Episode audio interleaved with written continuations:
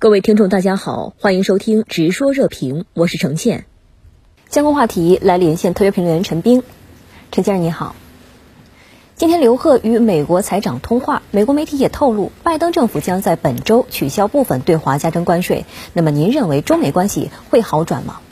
主持人好，美国取消部分对华加征关税已经吵了很长的时间，现在呢到了必须决定的时候了。七月七日以前呢，加征关税的期限呢就到了。我们呢，首先要看清楚，这次美国决定取消部分关税，主要呢是救自己，不一定呢意味着中美关系会好转。虽然呢，一些美国学者和商界人士呢呼吁中美关系呢应该缓和，再紧张下去啊，对美国企业和消费者伤害就更大了。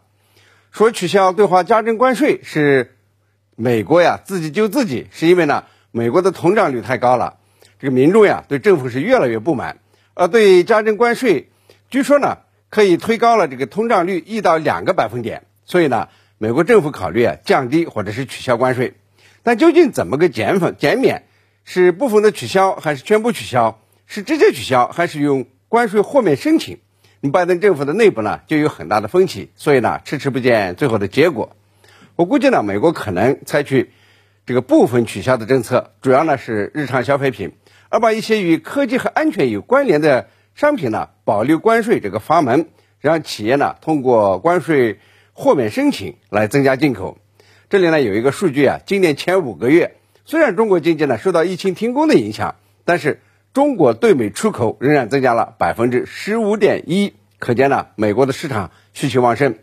如果美国减税，那么美国消费者呢就可以比较低的价格购买中国的商品，相应的呢。就会降低通胀率，而拜登政府能够较显著的降低通胀，那么这在这个十一月的中期选举中呢，就会少丢一些国会议席。所以呢，这个美国降低关税啊，既是救美国消费者，也是救民主党的政治生命。至于说中美关系，如果拜登宣布取消部分对华关税，将标志着呢，他在这个世界两大经济强国的贸易关系之间做出了第一个重大的政策转变。这中美双方呢，当然都是乐见的，但呢，这仅仅是一小步。中美紧张呢，要得到缓和，还需要做更多的事儿。尤其是美国呢，要调整印太战略，不能够呢，拉起团团伙伙，从经济和安全上围堵中国。嗯，美国独立日当天发生枪击事件，拜登表示了悲痛与震惊。那么，您认为这会影响拜登的民望吗？美国独立日就是美国的国庆，那么在这样重要的日子发生枪击事件呢，是令人悲痛和震惊的。不要说美国总统，就连我们这些遥远东方的人呢，都会感到难过。无论是枪杀还是以别的什么方式杀害无辜者呢，都是罪大恶极。当然了，这个独立日的枪声对美国而言可能尤其炸耳，可能呢会联想起很多痛心疾首的事儿，比如说呢，新冠疫情的反复，种族主义引发的枪杀案，飙升的。通货膨胀、填不满的对乌克兰援助、经济衰退的不妙迹象等等，这些呢都会让美国人呢想到自己的政府，想到拜登总统，进而呢用选票来表达他们自己的意见。那么，按照选举心理学分析啊，重大节日的一件大事，要是正向的，可能让人呢浮想起很多的好事，对执政者加分；相反，如果是坏事，会更加容易的激起选民的不满，一连串的坏事呢就会记在心中。设法呢把当政者赶下台。那么枪击事件发生以后呢，拜登发表了独立日的致辞，说自由既在美国，也在国外遭受到侵袭。美国呢要捍卫民主自由。好了，美国网民呢就说了，美国呢有开枪杀人的自由，也有鼓动他国战争的自由，还有油价上升无限度的自由。